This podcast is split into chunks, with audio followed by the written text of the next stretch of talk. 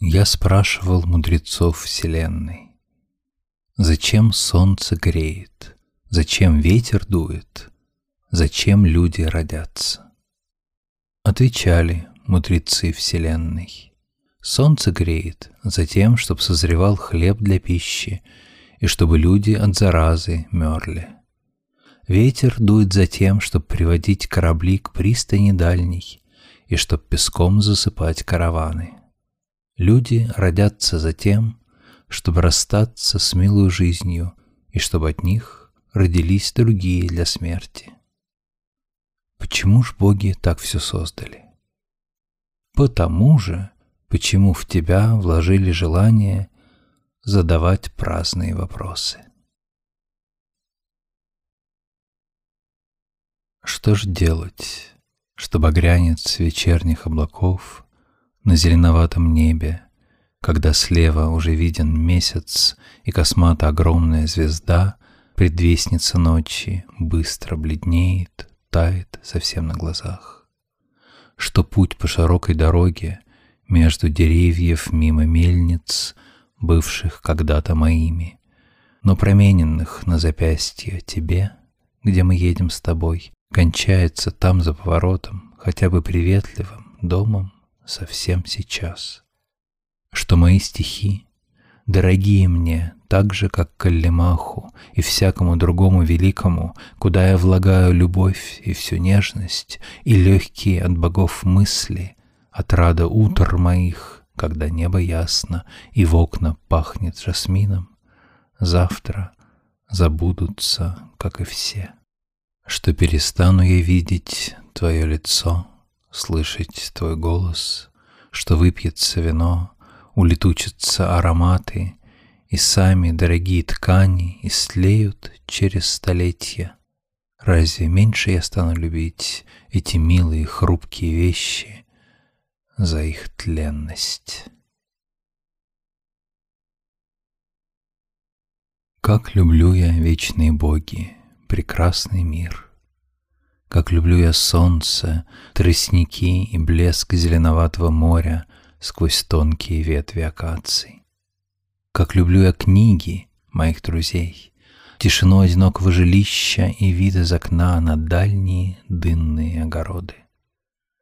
Как люблю пестроту толпы на площади, крики, пенье и солнце, веселый смех мальчиков, играющих в мяч.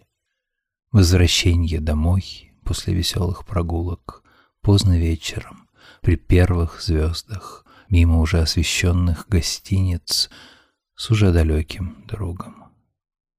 Как люблю я вечные боги, светлую печаль, любовь до завтра, смерть без сожаления о жизни, где все мило, которую люблю я, клянусь Дионисом, всею силою сердца и милой плоти. Сладко умереть на поле битвы, При свисте стрелы копий, Когда звучит труба и солнце светит. В полдень, умирая для славы отчизны, И слыша вокруг «Прощай, герой!» Сладко умереть маститым старцем В том же доме, на той же кровати, Где родились и умерли деды, Окруженным детьми, ставшими уже мужами, и слыша вокруг «Прощай, отец». Но еще слаще, еще мудрее, истративший все именье, продавший последнюю мельницу для той, которую завтра забыл бы, вернувшись после веселой прогулки в уже проданный дом, поужинать и прочитав рассказ Апулея в сто первый раз в теплой душистой ванне, не слыша никаких прощаний, открыть себе жилы. И чтоб в длинное окно у потолка пахло левкоями, светила заря, и вдалеке были слышны флейты. Солнце, солнце, божественный Ра Гелиос, Тобою веселятся сердца царей и героев, Тебе ржут священные кони, Тебе поют гимны в Гелиополе, Когда ты светишь, ящерицы выползают на камни, и мальчики идут со смехом купаться к Нилу. Солнце, солнце, я бледный писец, библиотечный затворник, но я люблю тебя, солнце, не меньше, чем загорелый моряк, пахнущий рыбой и соленой водою, и не меньше, чем его привычное сердце ликует при царственном твоем восходе из океана. Мое трепещет, когда твой пыльный, но пламенный луч скользнет сквозь узкое окно у потолка на исписанный лист — и мою тонкую желтоватую руку, выводящую киноварью первую букву гимна тебе, Ора Гелиос, солнце. Сын мой, настало время расстаться. Долго не будешь ты меня видеть, долго не будешь ты меня слышать. А давно ли тебя привел твой дед из пустыни, и ты сказал, смотря на меня, «Это Бог в та, дедушка?» Теперь ты сам, как Бог в та, и ты идешь в широкий мир, и ты идешь без меня, но Изида везде с тобою. Помнишь прогулки по аллеям акаций во дворе храма, когда ты говорил мне о своей любви и плакал, бледнее смуглым лицом? Помнишь, как со стен храма мы смотрели на звезды, и город стихал вблизи, но далекий? Я не говорю о божественных тайнах. Завтра другие ученики придут ко мне, которые не скажут «это Бог в та», потому что я стал старее, тогда как ты стал походить на Бога в та.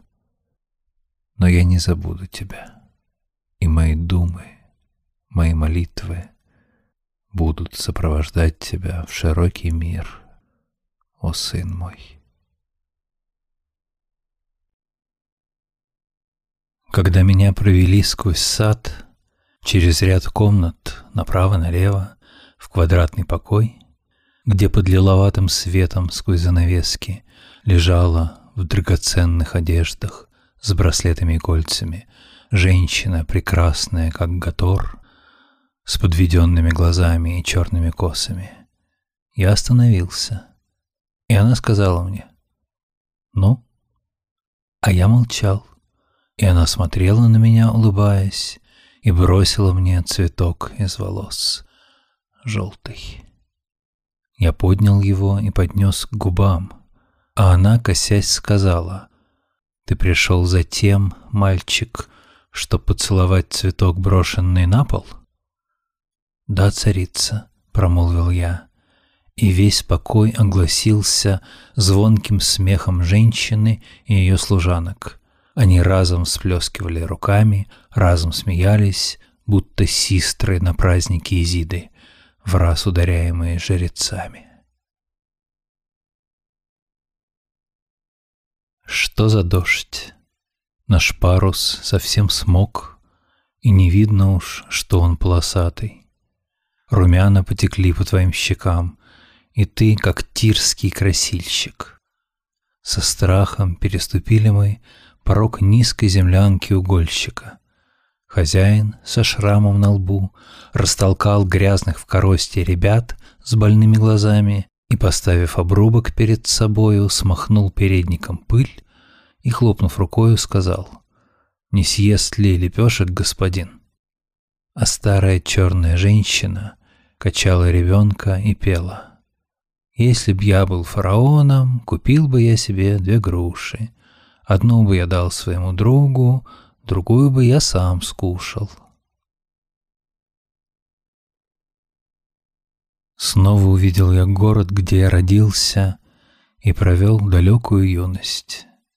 Я знал, что там уже нет родных и знакомых. Я знал, что сама память обо мне там исчезла.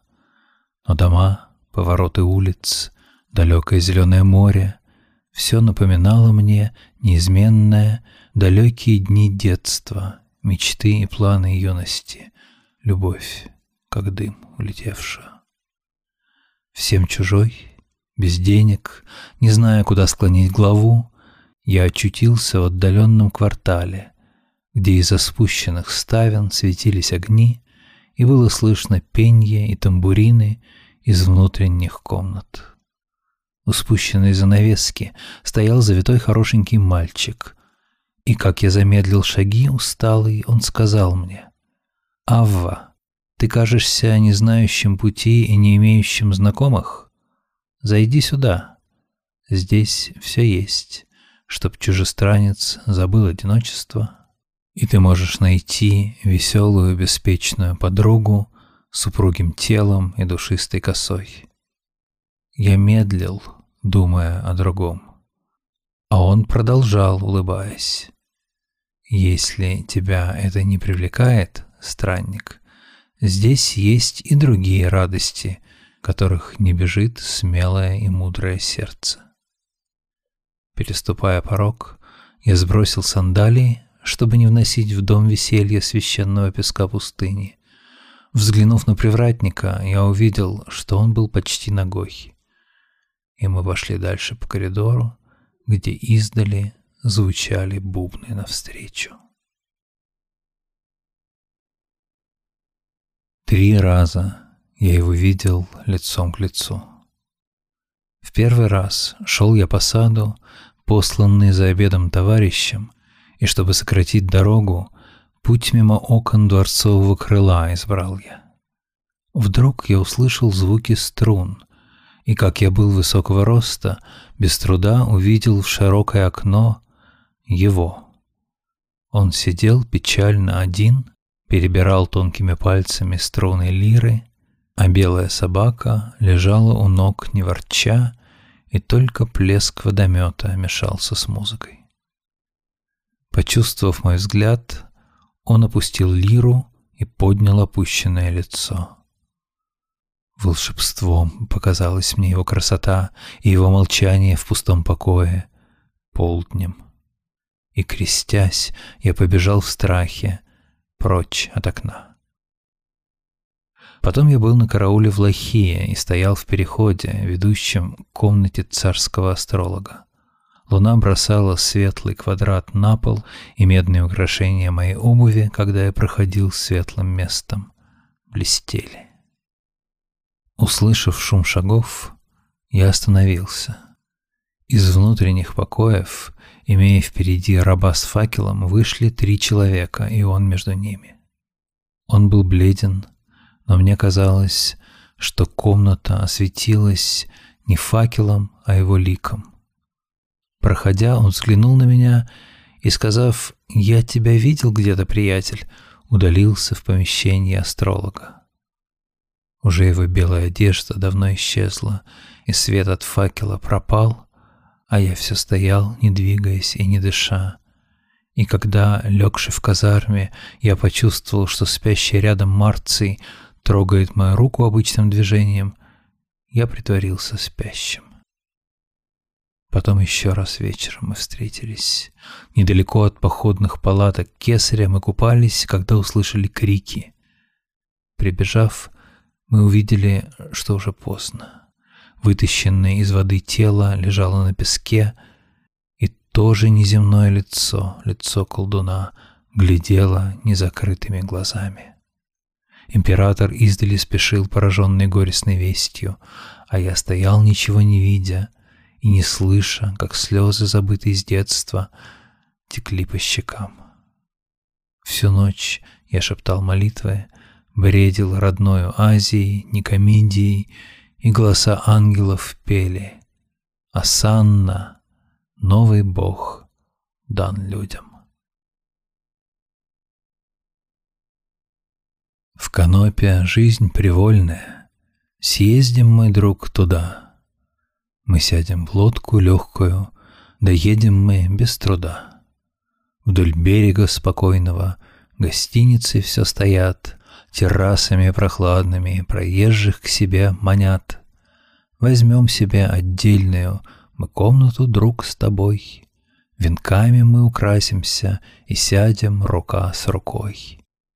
Ведь поцелуем сладостным не надо нас, друг, учить. Каноп священный, благостный, Всю грусть может излечить. Не похожа ли я на яблоню, яблоню в цвету? Скажите, подруги, не так же ли кудрявы мои волосы, как ее верхушка? Не так же ли строен мой стан, как ствол ее? Мои руки гибкие, как ветки, мои ноги цепки, как корни, мои поцелуи не слаще ли сладкого яблока? Но ах, но ах, хороводом стоят юноши, вкушая плодов с той яблони. Мой же плод, мой же плод, один лишь за раз вкушать может. Ах, наш сад, наш виноградник, надо чаще поливать, и сухие ветки яблонь надо чаще подрезать. В нашем садике укромном есть цветы и виноград. Кто увидит кисти грозди, всякий сердцем будет рад. И калитка меж кустами там прохожего манит, Ей зевес гостеприимец быть открытую велит. Мы в калитку всех пропустим, мы для всех откроем сад. Мы не скупы, всякий может взять наш спелый виноград. Адониса Киприда ищет, По берегу моря рыщет, как львица. Киприда, богиня, утомилась, У моря спать она ложилась, не спится. Мерещится ей Адонис белый, Ясный взор его помертвелый, потухший. Вскочила Киприда, чуть дышит, Усталости она не слышит, минувшей. Прямо к месту она побежала, Где Адониса тело лежало у моря. Громко, громко Киприда вскричала, И волна шумливо роптала ей вторя. Кружитесь, кружитесь, держитесь крепче за руки. Звуки звонкого систра несутся, несутся, В рощах томно они отдаются. Знает ли нильский рыбак, когда бросает Сети на море, что он поймает? Охотник знает ли, что он встретит, Убьет ли дичь, в которую метит? Хозяин знает ли, не побьет ли град его хлеб и его молодой виноград? Что мы знаем? Что нам знать? О чем жалеть? Кружитесь, кружитесь, держитесь крепче за руки. Звуки звонкого систра несутся, несутся, в рощах томно они отдаются. Мы знаем, что все превратно, что уходит от нас безвозвратно, мы знаем, что все тленно, и лишь изменчивость неизменна. Мы знаем, что милое тело дано для того, чтобы потом истлело. Вот что мы знаем, вот что мы любим, за то, что хрупко трижды целуем.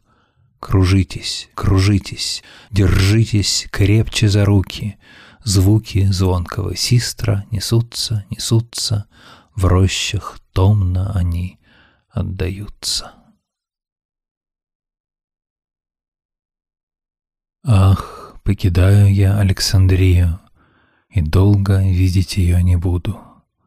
Увижу Кипр, дорогой богине, Увижу Тир, Ефес и Смирну, Увижу Афины, мечту моей юности, Каринф и далекую Византию, и венец всех желаний, цель всех стремлений, увижу Рим великий.